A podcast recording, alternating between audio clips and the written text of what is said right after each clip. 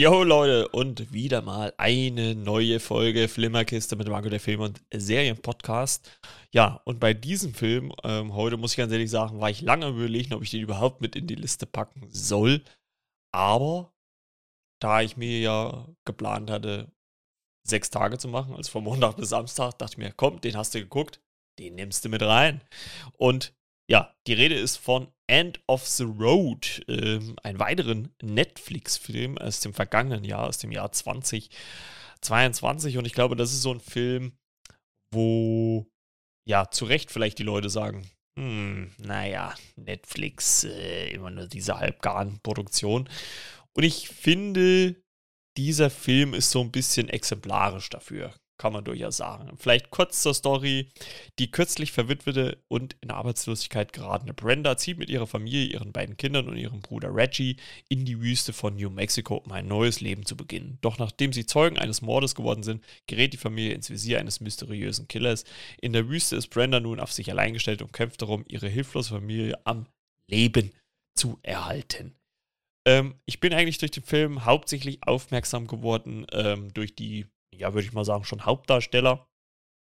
Das ist nämlich äh, Ludacris, äh, den kennt man ja vor allem, also der Welt ist er wahrscheinlich vor allem bekannt durch die Fast and Furious-Reihe. Da ist er ja seit dem zweiten Teil ähm, mit dabei, oder zumindest im Teil der Familie.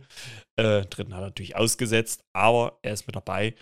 Und ja, die Story habe ich schon erzählt. Ähm, wie gesagt, äh, die Familie zieht um, macht quasi einen Roadtrip und ähm, ja, sind halt einfach zur falschen Zeit am falschen Ort, kriegen das Falsche mit, äh, tun auch das Falsche, weil Reggie äh, in dem Zimmer, wo dieser äh, Typ ermordet wird, quasi Geld im Badezimmer findet, nimmt das mit und deswegen ist halt der Killer äh, hinter ihnen herge äh, und ähm, ja, der ist halt so auch so ein berüchtigter Name. Der Sheriff äh, sagt, oh ja, das ist ein ganz gefährlicher, da müssen sie ganz sehr aufpassen, ne?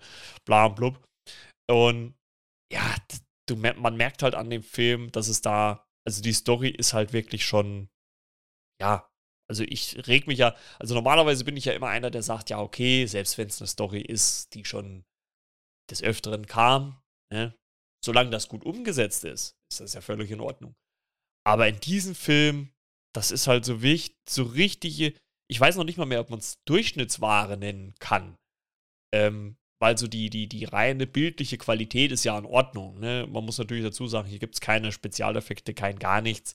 Äh, es werden zwar so ein paar äh, Slow-Mo-Shots zum Beispiel gemacht, was schon ganz interessant ist, aber allein wie halt auch, ja, ich sag mal, die, die äh, Figuren agieren total dumm. Ne? Also wie man es eigentlich fast schon so erwartet in so einem, in so einem äh, äh, äh, Film. Ähm, und ja, ich, ich, ich weiß es nicht. Also es ist halt, das ist halt wirklich so, so, so blanker Durchschnitt, ne? Weil es gibt halt auch keine irgendwie riesige Action-Szene mal, ne? Es gibt so diese obligatorische Szene, die, sie machen zum Beispiel Pause.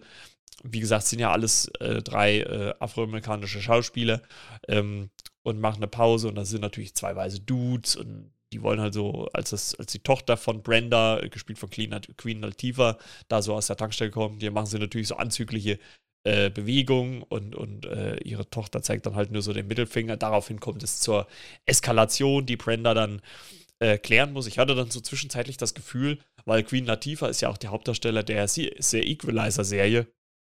Ich hatte auch so zwischenzeitlich das Gefühl, okay, wollen sie jetzt da irgendwie so eine Verbindung machen, ne? weil sie dann schon sehr, sehr rough, sehr hardcore den, den zwei Typen da gegenüber stand. Aber das war, war dann halt auch nicht so der Fall.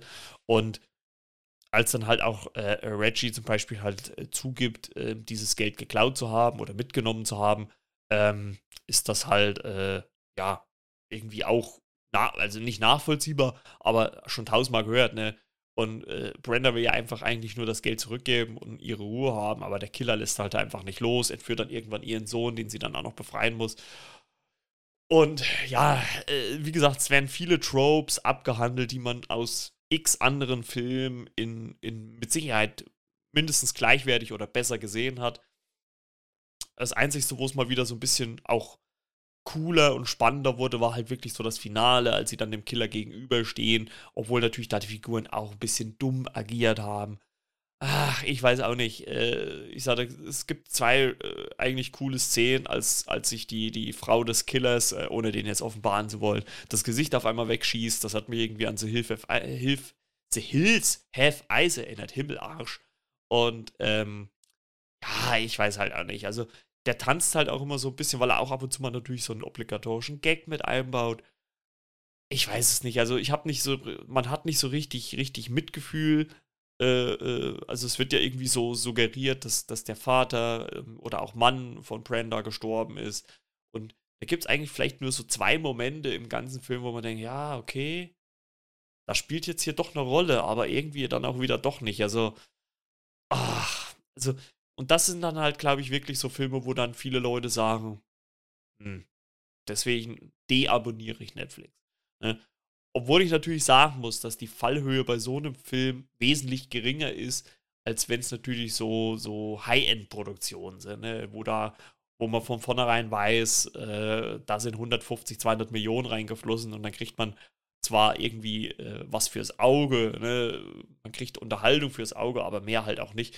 Das finde ich dann halt auch immer ein bisschen, bisschen schwierig, sage ich jetzt mal. Ich meine, da, da fällt halt End of the Road nicht so wirklich rein. Das ist halt eher so ein ja, Low-Budget, ja, kann man schon sagen eigentlich. Das ist eigentlich eher so ein Low-Budget-Film, der nicht viel Neues zeigt. Ne? Das hat man, wie gesagt, alles schon tausendmal gesehen.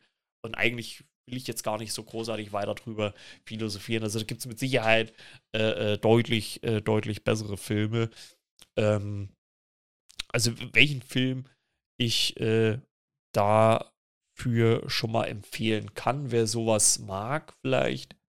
Das ist ein Film, der ist schon etwas älter, aber ich finde den in Summe sehr, sehr spannend. Da geht es auch so ein bisschen in die Richtung, aber halt anders. Ähm, das ist der Film Breakdown ähm, mit äh, Kurt Russell. Also den kann ich euch nur wärmstens ans Herz legen. Hat natürlich auch ein bisschen was mit meinem Hauptjob zu tun. Äh, da geht es um einen. Also das, was die da machen, mache ich natürlich nicht. Ne? Aber ähm, kann ich durchaus empfehl empfehlen. Ähm, ist wie gesagt aus dem Jahre 97 schon ein bisschen älter, aber wirklich von vorn bis hinten sehr, sehr spannend und äh, ja, auch äh, mysteriös, sage ich jetzt mal. Also, deswegen, für meine Begriffe kann ich euch äh, End of the Road nicht so wirklich empfehlen, außer ihr wollt mal Ludacris äh, mal nicht in äh, der Fast and Furious Reihe sehen. Ähm, ja, das finde ich ein bisschen schade. Äh, hätte ich mir auch mehr erhofft, muss ich ganz ehrlich sagen, dass da vielleicht manche Sachen noch ein bisschen expliziter ausgespielt werden. Ähm, da fehlt es dann doch irgendwie an Momenten, die einen ja, unter die Haut gehen. Ne? Sage ich jetzt mal so. So, und das war der Freitag und morgen am Samstag gibt es quasi dann die letzte Folge dieser einen langgezogenen Folge und äh, wir hören uns dann quasi morgen wieder. Bis denn, ciao Kakao, euer Margot.